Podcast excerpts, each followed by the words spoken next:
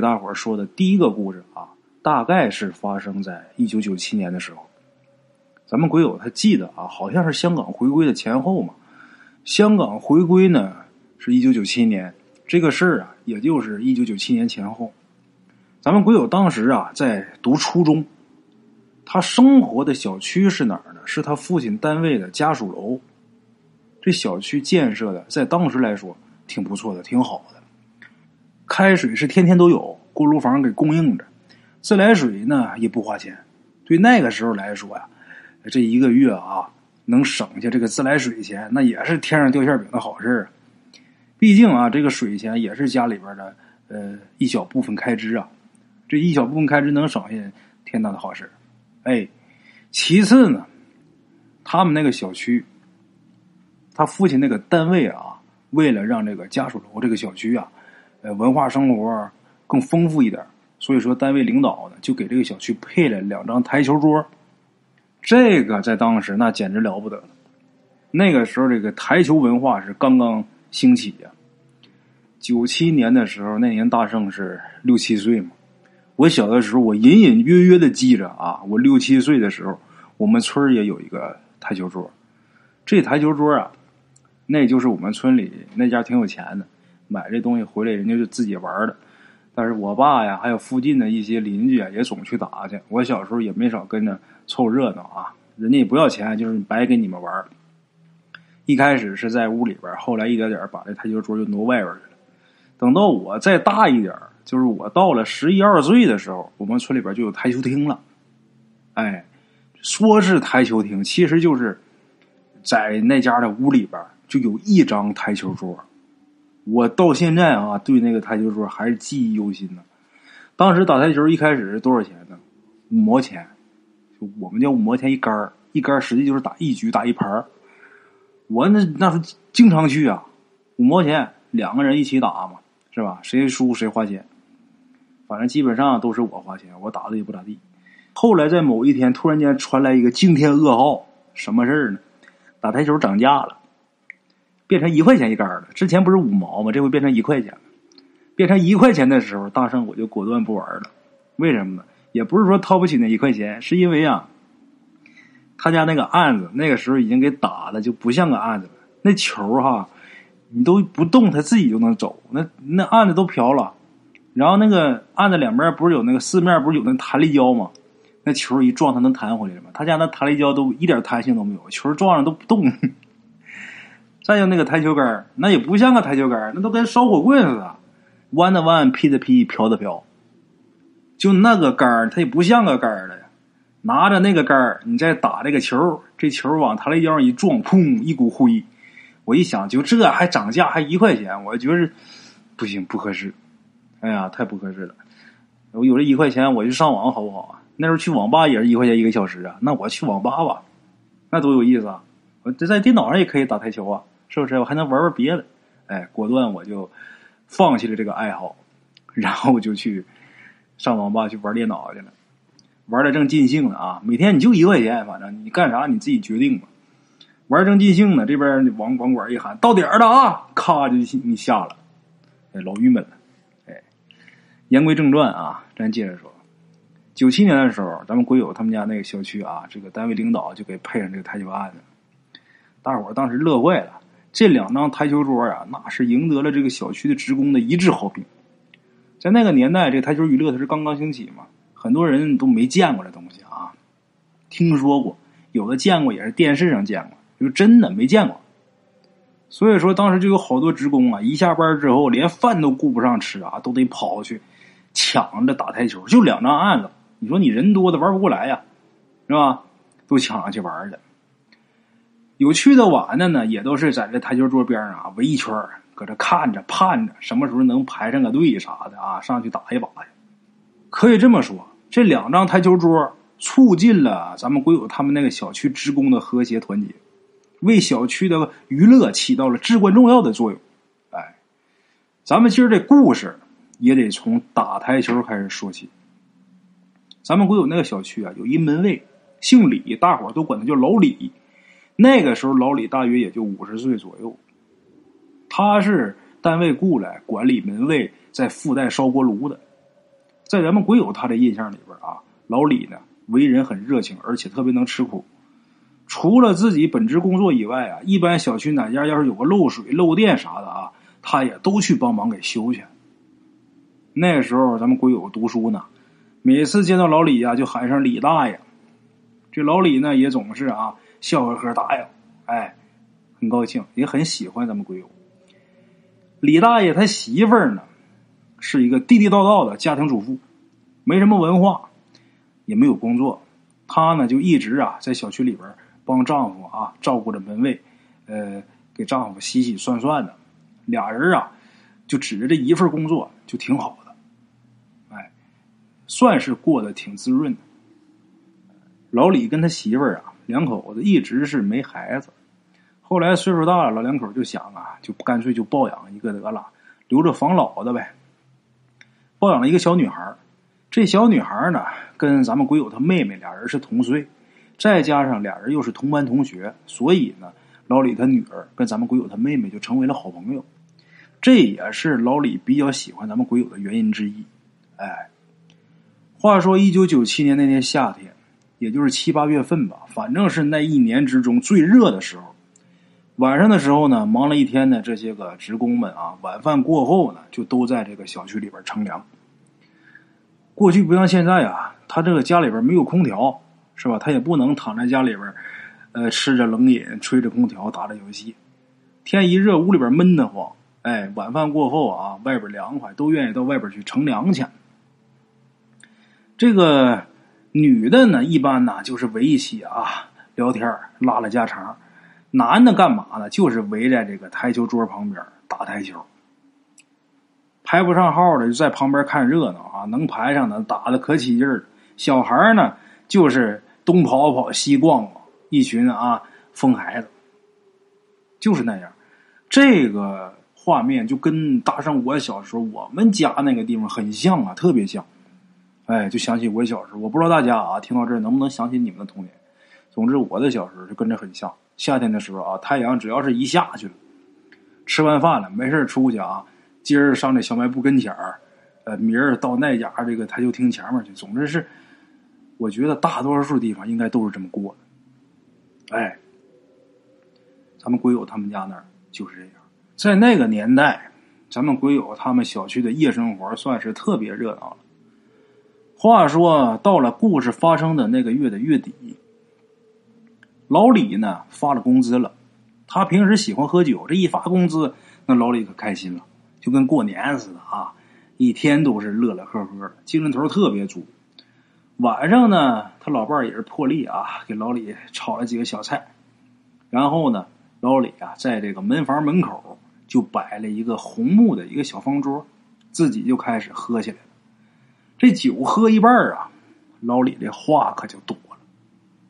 一会儿就说自己年轻的时候啊那些个风光的经历，一会儿啊又聊聊这个结婚前后啊家庭这些有意思的事儿啊。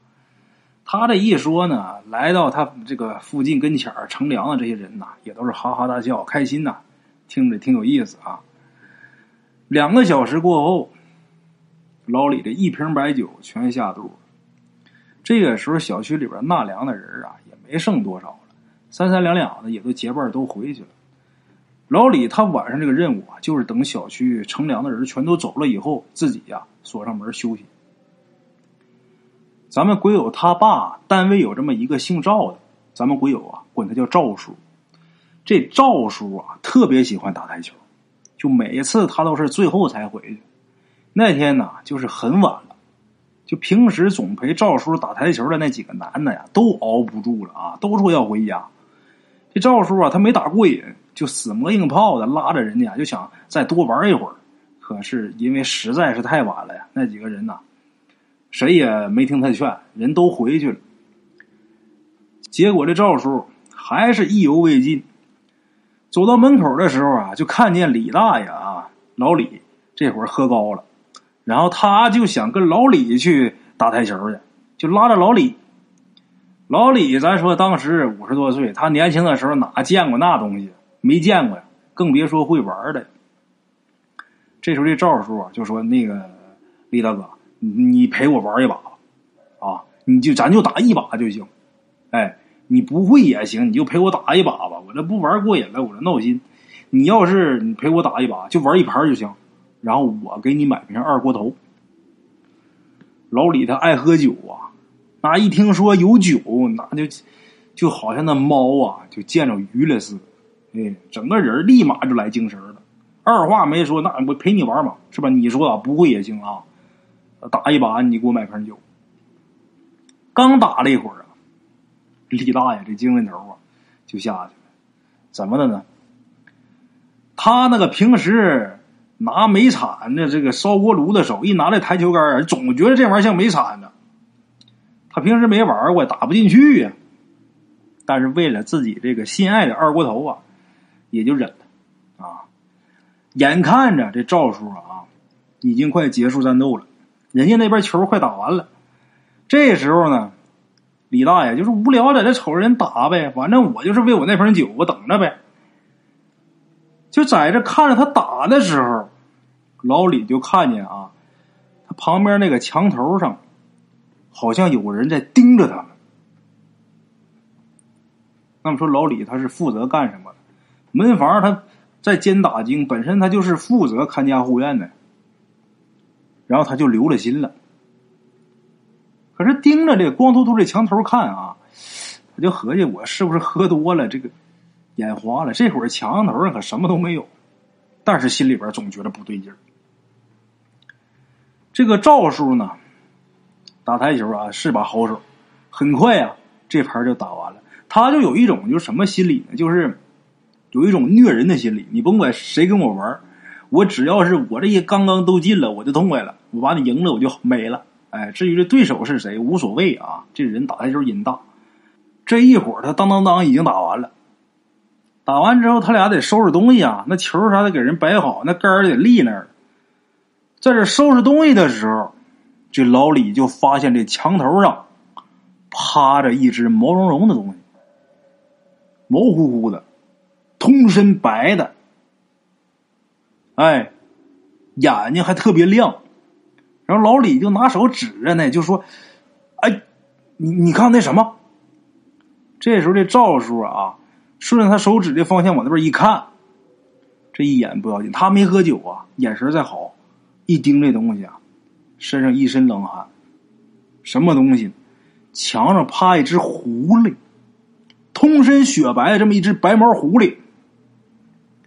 这老赵啊，就这赵叔啊，打台球打的好的这位，他在没分配工作之前，在养殖场待过，他看到过人工养殖的这狐狸，所以说他认识狐狸，但是他可没见过这通身雪白的啊，没见过。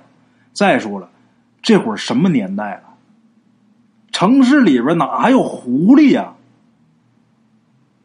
这东西你说在动物园见着，那不奇怪。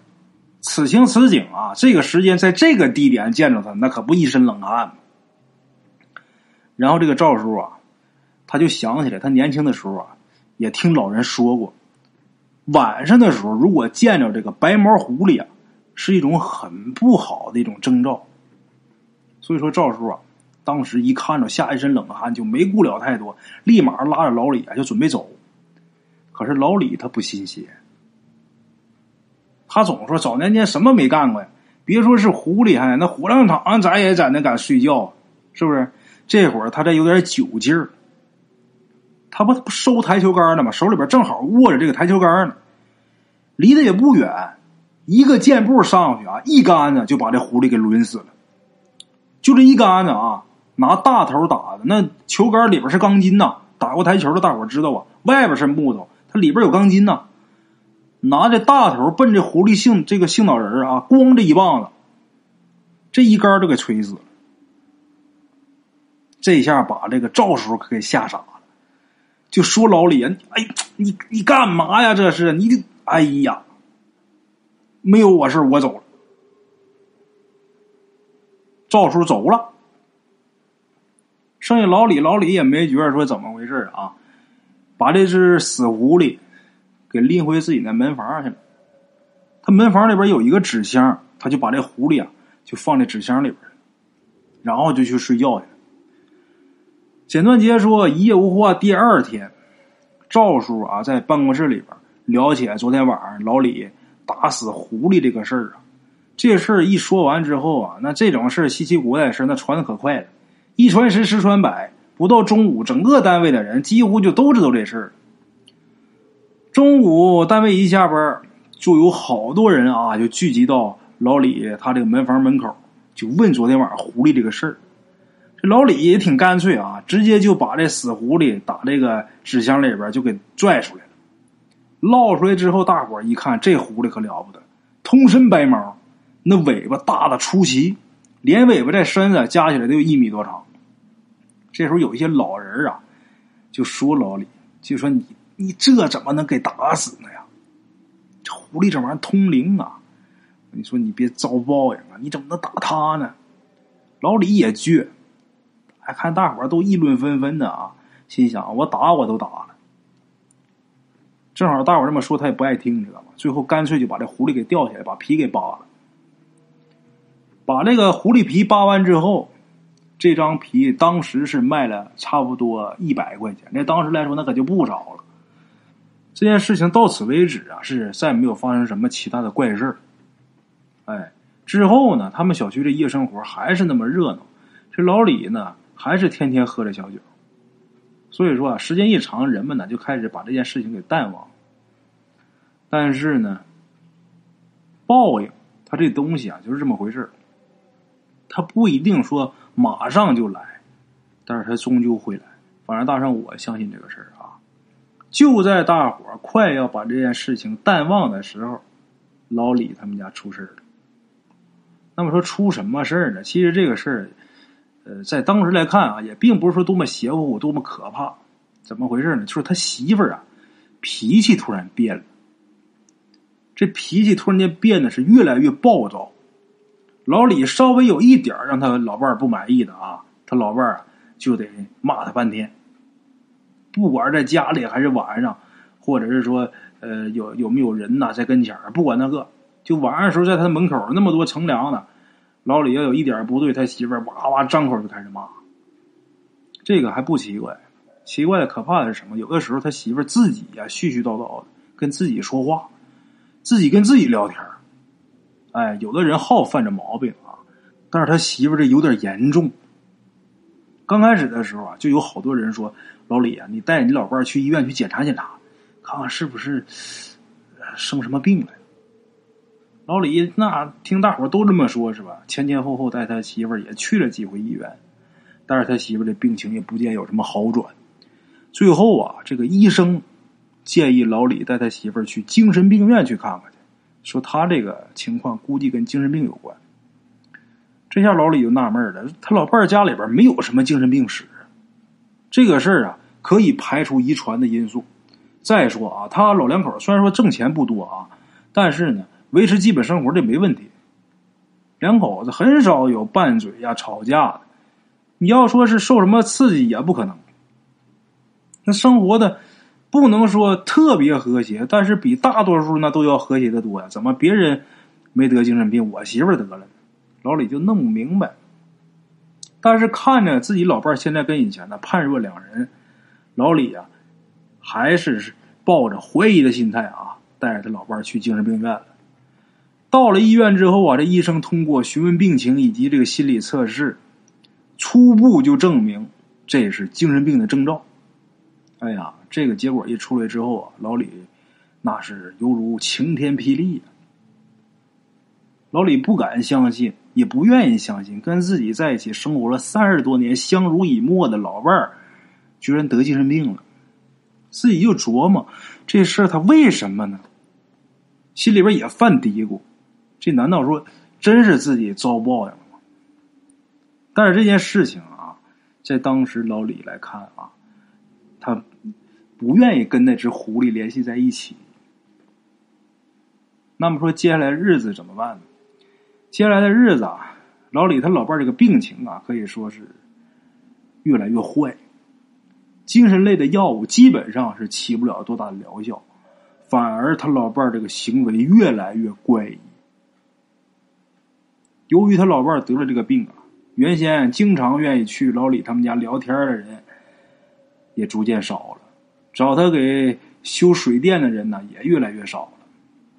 晚上乘凉的人啊，也不愿意聚在老李家周围了，就好像躲瘟疫似的啊，都躲得远远的。老李也是个明白人，看在眼里，但是也不好说。他除了工作以外啊，就是带着老伴看病的。咱这病什么时候治好啊？什么时候算行了？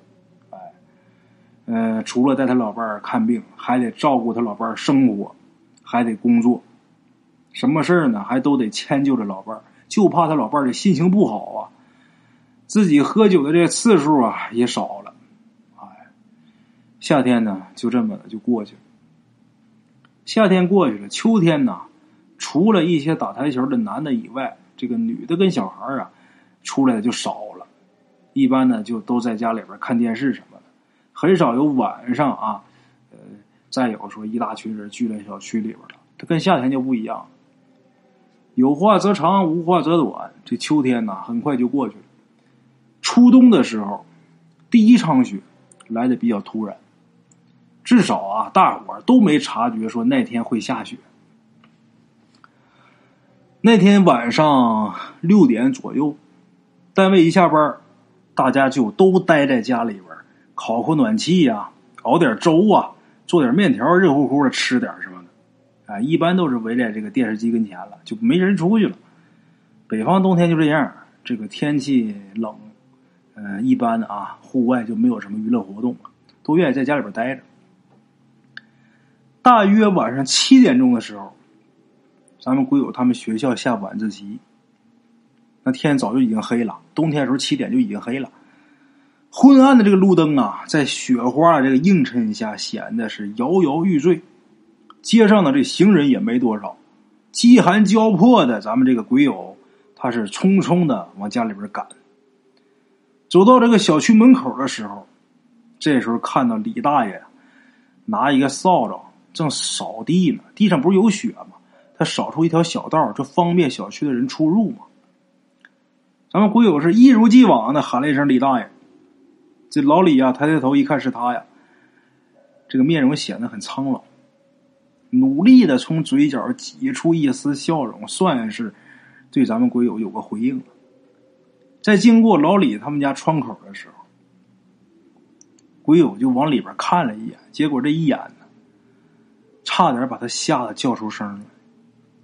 那他看见什么了？他看见老李他老伴儿。披着一条白床单站床上啊，就好像是唱戏的似的啊，就摆着就各种很奇怪的造型，嘴里边也是嘟嘟囔囔的，也不知道说着什么，手里边还拿着一把木尺，就不停的啊打自己。咱们鬼友怎么都想不到啊，就以之前就前段时间。还很和蔼、很随和的这么一个大娘，现在怎么就变成这样了？真是吓了一跳。那天晚上他都不知道自己是怎么跑回家的。晚上躺在床上，满脑子也都是老李他媳妇儿那个诡异的画面哎呀，疯疯癫癫的女人呢，做着怪异的动作，就这一晚上他都挥之不去。他也在想啊，咱们鬼友也在想，到底是啥原因能让一个正常人在几个月以内就变得不明事理、分辨不清是非？啊，想了一宿啊，那一晚上啊，就是那年初冬下第一场雪的那个雪夜吧。老李呀，也是悔恨终生。他那天晚上啊，做了一个。决定这决定啊，估计得让老李后悔一辈子。怎么回事呢？啊，咱们得从那天夜里两三点说起。两三点钟，人们都已经是深度睡眠的时候，老李也是。但是他睡着睡着，突然间感觉自己胸口啊特别沉，好像被什么东西压了，喘不过来气儿。这喉咙也特别紧，老李这一下就醒过来了。在黑暗当中啊，他就看见有人骑在他这个胸口上，俩手就死死的掐着他脖子。老李就用尽全身的这个力气，把旁边的电灯给拉开了。眼前那一幕他永远不会忘。他媳妇儿这会儿啊，还是披着白床单蓬头垢面，俩手是死死的掐着他脖子，嘴里边就疯疯叨叨念叨着：“我要让你死，让你死，我扒你皮。”那天夜里啊，老李虽然是死里逃生，但是老李的眼睛里边时不时的瞅他老伴儿，就是那只被他打死的那只狐狸。就他老伴儿啊，突然间就好像脸就变了，就变成那狐狸了。但是老李这个眨眨眼再一看，哎，又变成他老伴儿了。就那样，等第二天呢，老李就把他老伴给送到精神病院那个隔离区去了。那他这种行为，说不定哪天就把老李给弄死了。这是掐没掐死？这要拿刀一刀扎到要害，那老李不就完了吗？没办法，把他媳妇给送到精神病院去了。他自己也极力克制自己啊，别想那只狐狸的事儿。这俩事儿没关系，我就是想太多了。哎，把我老伴儿送精神病院呢，我老伴儿的病就能治好了。他是这么想的，但是呢，事与愿违。他老伴儿在进了精神病院隔离区一个星期之后，人就去世了。大夫说是心梗，这死因呢是心梗。但是老李知道，他老伴儿从来都没有心脏病之类的病。那他老伴儿具体是怎么死？老李这时候也想明白了。虽然说自己不愿意跟那只狐狸有联系，但这会儿也想明白了，十有八九。那只狐狸的事我遭报应了。他老伴儿去世之后啊，大概能有一个多月吧，老李就辞职了，把门卫这工作呀就辞掉了，然后跟大家伙说呀，自己回乡下做点小生意。从那以后呢，大伙也再也没有见过老李，但是大伙都知道老李心里的那份悔恨。因为从他临走之前跟大伙说的那些话里边，已经透露出来，他不该呀杀那只狐狸。从那以后啊，这小区再也没有人再聚集了。一到晚上呢，大伙都早早回家。夏天的时候也是如此，也没有人再在那几张台球桌上打台球了。到后来啊，那几张球桌就成了摆设了，也没有人说争着抢着去玩了。咱们鬼友中考之后呢，到外地去读高中。他最后一次见着那两张台球桌的时候啊，这两张桌子早已经是风吹日晒，褪去了原有的颜色，好像是啊，在跟大家诉说着一个故事。好了啊，各位老铁们，这是今天大圣给大家带来的这个故事啊。最后啊，大圣还得墨迹几句儿。切勿杀生，切勿害命。这东西就是这么回事咱说啊，就是就包括这些看事儿的一些什么大仙儿啊，包括不管是佛弟子也好啊，还是道家的这些弟子也好，就是最怕的是什么呢？就普通的，如果说你走走道啊，你撞着一个什么不好的东西，那都好解决，是帮你驱走，是帮你吓走，是帮你收了它，那都好办。最怕的是什么呢？你跟这东西有仇。你要是跟这东西有仇，那不管是谁家的，你是佛家、道家、巫家都好，人家不好插手。你害过人家呀，人来找你报复，你阎王老子都不管的事儿。那你说这些个佛弟子、道弟子，谁管你的事啊？为什么别人没办法插手啊？这是什么事都有个因果，你自己种的恶因，所以说你得的恶果，谁也不愿意为了帮你逆天而行。所以说，我们要想避免这些事儿啊，就打根儿上，咱就别去干那个事儿。杀生害命干嘛呀？都轮回一回，我们只不过是命好拖上人了，他命不好托生成畜生，但是都是生灵啊。你说你把他害死了，对你有什么好处？真的。奉劝大家啊，就是如果有啊，平时啊喜欢干这些事儿的啊，奉劝各位，赶紧的，以后千万别做这些事儿，早晚都得找着。平时像不说别的啊，就是尽量的杀鸡宰鱼的事啊，都少干，哎，少给自己种这个恶因。